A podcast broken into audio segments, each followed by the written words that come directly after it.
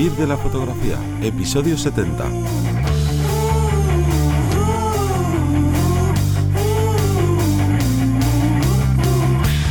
Al podcast que te enseña a vivir de tu pasión, es decir, vivir de la fotografía, donde semana tras semana te contamos todos los trucos, todas las pautas y todos los escalones que hay que subir para llegar a conseguir, eh, pues esto, vivir de, lo que nos apasiona, que es vivir de la fotografía, ya sea de forma parcial o de forma completa. Hoy tenemos un tema que nos habéis dejado en, los comentarios, en la web, que desde aquí os, recomendamos que si tenéis alguna duda o queréis que hablemos de algún podcast, nos podéis escribir en vivirdelafotografía.es y que nos habéis dicho que cómo se puede llegar a gestionar el vivir de la fotografía de conciertos.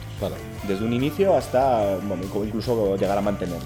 Claro, la cosa es que es un mundo que este de la fotografía de conciertos que es difícil, es un mundo que es muy, muy de contactos y por tanto eh, suele haber muchas dudas sobre esto de cómo empiezo a fotografiar, cómo empiezo a tal, qué equipo necesito.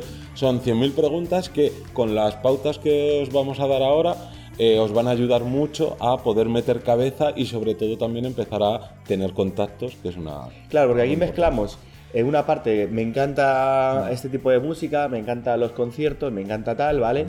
Eh, me gustaría toda esa referencia, yo ya tengo un, pozo, un, bagaje ahí mm. bastante interesante que va a ser algo que va a sumar a la propia fotografía. Me encanta la fotografía, eh, me encantan los conciertos, todo se suma, todo es muy bonito hasta que quieres empezar a cobrar por las fotografías y te van a decir que no. Que, las quieren gratis o tal. Entonces vamos a ver qué pautas con las que vamos a ir empezando y para los que ya estéis, que ya tengáis una base, que tengáis un portfolio, que, pues, cuáles son las otras pautas que recomendamos hacer desde, desde aquí. Claro, entonces, esto es importante que pienses si es tu tipo de fotografía, porque es cierto que es muy importante que no sea solo como un mero capricho puntual de, uy, pues hoy me ha dado, por así decirlo, hoy me ha dado por la fotografía de conciertos. Lo suyo es que eh, te venga de algo anterior, que te venga de que te apasiona la música, que te guste ir mucho a conciertos. En, que conoces 100 conciertos de ese estilo, por mm. ejemplo, que conoces, incluso puedes llegar a conocer a algunos músicos o no. Exacto. Entonces, el primer paso es aceptar que es un mundo difícil, ¿vale? Ese es el primer paso que tenéis que hacer. Luego, el segundo, que es empezar a todos esos conciertos a los que vas, bueno, esto depende también a qué tipo de conciertos vayas, porque no es lo mismo que vayas todos los días a estadios, bueno, todos los días, a que todos los conciertos a los que vayas vayas a estadios, pero normalmente a la gente que le apasiona de verdad la música no solo va a ver a, lo grande, a tal, sino que va a salas pequeñas donde no te van a poner ningún problema en que tú metas tu cámara y te pongas a fotografiar. Entonces, como tú tienes ya ese dinero pagado por ver a esos grupos que a ti te gustan, oye, aprovechalo, llévate la cámara y empieza a fotografiar, porque esto, aparte de que te va a enseñar a primero a foguearte un poco y ver un poco cómo funciona esto, qué cosas tienes que tener en cuenta a la hora de foto... ¿qué, equipo necesitas, ahora se te queda corto esto, ¿no? entonces al final es aprovecha antes de quererte, por así decirlo, lanzar a mm. tope, haz una experimentación, experimenta eh, qué, sientes a la hora de fotografiar el propio concierto. Seguramente disfrutes un poquito menos el concierto claro. porque estás pendiente de hacer las fotografías. También te va a ayudar a decir, vale, es que se me queda corto mi 1855, necesito un objetivo fijo, luminoso, o mira, el todoterreno, o tengo unos flashes, puedo añadir flashes o no. Mm. Al final estás experimentando con unas bandas que ellos van a agradecerte de corazón que tú hagas esas fotografías siempre y cuando se las mandes, al final mm. Es, es un intercambio. Claro.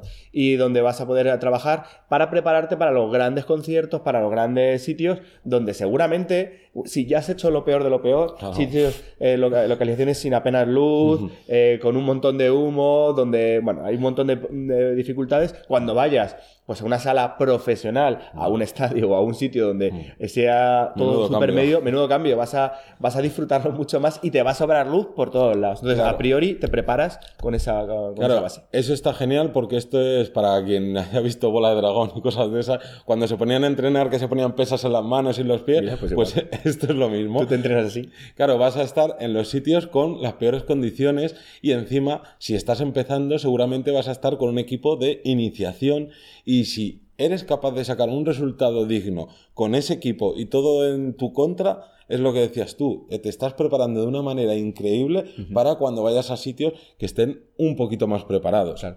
Eh, aquí además, preparando el portfolio, hablando de portfolio, mm. eh, repetimos, tienes un portfolio rico, No me vale, como he visto más de una vez, vale, yo tengo mis fotografías de concierto, me encantan el blanco y negro. Ya, pero es que en concierto, el blanco y negro, sí, queda muy bucólico y tal, pero generalmente es una técnica que se usa cuando no sabes qué hacer con la fotografía porque tiene tantísimo ruido o la imagen ha quedado completamente azul de un foco, todos los músicos son azules, todos los músicos son rojos, la iluminación es una birria, no, no es buena. ¿Qué hago? Vale, la paso a blanco y negro o a la foto he tenido que levantar tanto ruido, como digo, generalmente el blanco y negro en concierto para los compañeros a nivel técnico da esa sensación de no has podido alcanzar las condiciones lumínicas de la sala o no has tal. Entonces, en una sala pequeña, como decimos, con mala iluminación, se entiende que parte del concierto sea en blanco y negro, ¿vale?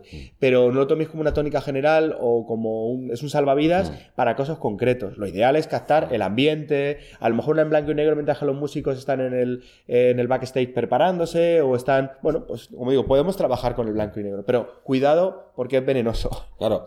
Otra cosa que también tenéis que pensar es que las primeras salas a las que vayáis, que van a ser estas pequeñitas, pues a lo mejor no hay ni backstage. Y podéis aprovechar esos momentos en que los músicos están preparándose, que están, por ejemplo, afinando Cantando, instrumentos, cantando, sí. porque no es solo la fotografía de el momento chulo que te ha puesto una pose y demás, sino documentar un poco lo que es un concierto entero. Y luego esas cosas son partes que te vas a perder, porque cuando tú ya puedas empezar a ir a, te contraten para ir a conciertos, digamos que más pros, Sí. tú vas a tener una, dos, tres, cuatro canciones como mucho en el foso y lárgate de aquí y te tratan en muchísimos casos como la mierda. Claro, aquí tenemos dos ramas. Tenemos la posibilidad de, como dice Johnny, de trabajar eh, para, por ejemplo, yo me monto mi propio blog de fotografía, de, perdón, de música, Mm. y yo tengo X fotografías que ahí generalmente no te suelen contratar, ahí te suelen luego pagar la fotografía que queda Mm. bonita en ese momento.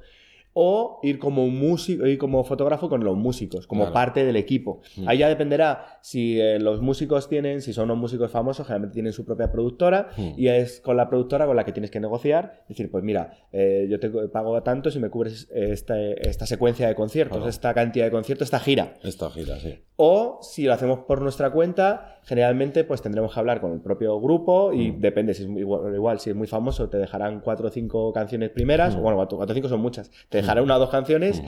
o te dejarán, eh, pues eso, eh, a lo mejor, o no te dejan. No Eh, te tienes que aprovechar el momento para hacer las fotografías. Entonces, pensar que, solemos pensar, decir, vale, yo es que mi trabajo vale un dinero, Mm. correcto, pero si estáis haciendo fotografías a grupos que están empezando, esos grupos es que no, No tienen tienen casi ni dinero. o sea, no pueden ni subsistir Como con lo que- grupo. como grupo, porque han venido 100 personas a verles al concierto. Claro. Con 100 personas, o menos cobres un buen Mm. dinero, no puedes. Entonces, también es ridículo al principio pe- pedir, pedir, pedir, cuando sabes que esas personas no están ni están pagando la sala, están pagando la gasolina, están pagando, están empezando como tú. Claro. Entonces, si tú quieres ganar un dinero económico con las bandas, tendrás que ir con bandas que se lo puedan permitir económicamente, que tengan eh, una, una campaña de marketing, una campaña de publicidad, y como, como digo, o son bandas que ya te conocen, por eso también viene muy bien trabajar con bandas pequeñas. Claro. Cuando se hagan famosas, tampoco tienes que estar ahí esperando a ver si Mm. cuándo se hacen famosos, no.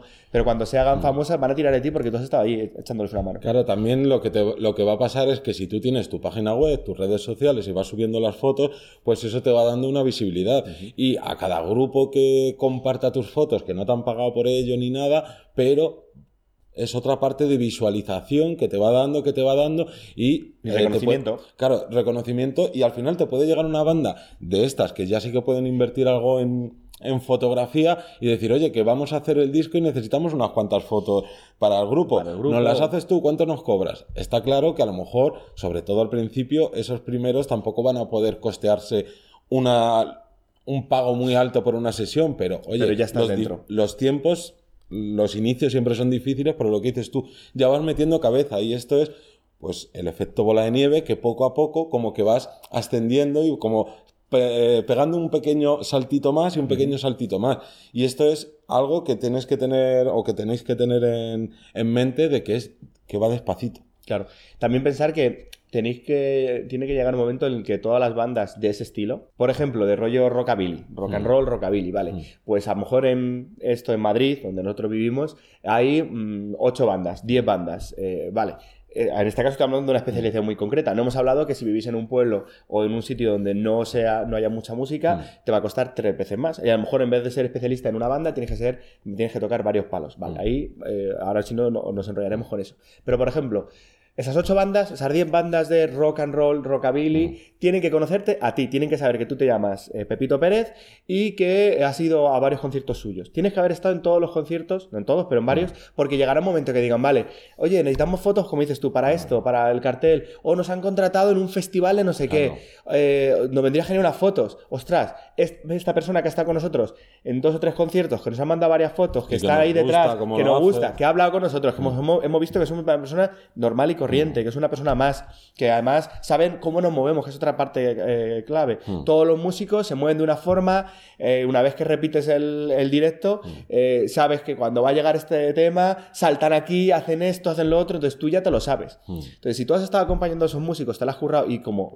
repetimos, como disfrutas de la música, disfrutas de esos músicos, de esas bandas, vas a estar allí, te van a conocer y van a tirar de ti. entonces es clave tener esa parte humana, de conocimiento, de, charlar con ellos, de tal, para poder eh, llegar a ellos. Repetimos que cuando unas bandas muy, muy grandes o muy famosas cuesta, bueno, pues cuesta más, a lo mejor hay que hablar con la discográfica, hay que hablar con el distribuidor, con el, con el manager, con el que sea, con la productora o lo, que sea.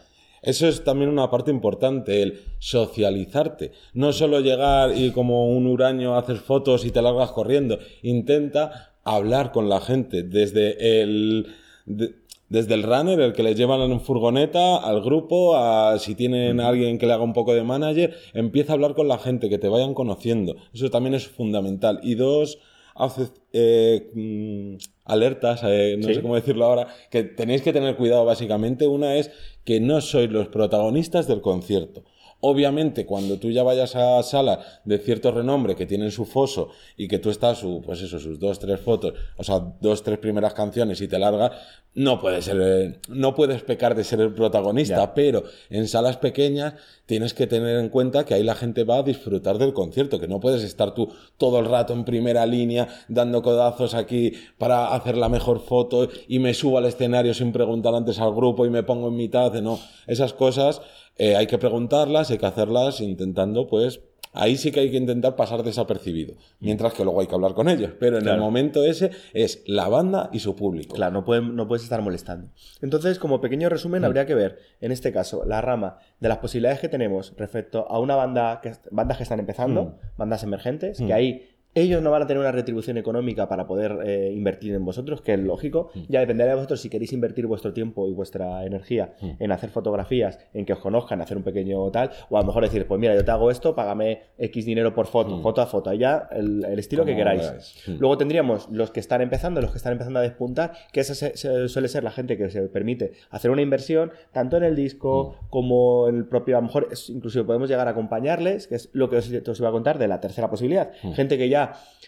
vive de la, de la música, mm. que, es, que, es, difícil también vivir de la mm. música, gente que tiene un dinero para publicidad, para comunicación, para tal, mm. por lo cual tiene un dinero para fotografía, y ahí es donde vosotros tenéis que intentar meteros, ya sea, como digo, para una distribuidora, para un, con el manager, con lo que sea, y vender varios packs. O sea, no, ya ahí tú no de nada te vale hacer fotos en el concierto, sino tienes que tener las fotos delante, la foto de después, a lo mejor un pequeño equipo de vídeo para hacer pequeños eh, clips. para luego subirlos a Instagram, por ejemplo, y acompañar en la gira. Pues si tenemos una gira, que generalmente suelen ser giras eh, que están día sí día no mm. tocando, pues a lo mejor es una gira durante un mes, vale, pues estás con ellos en la furgoneta, por lo cual te tienen que conocer, no puedes ser un extraño.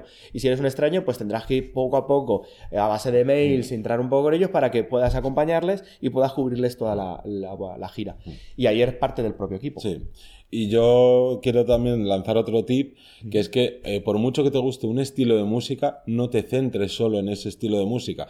Está claro que si te gusta un estilo en particular y eres muy fan o lo entiendes mucho, te va a ser más fácil conocer a más grupos, saber cómo se mueven en directo, etcétera, etcétera.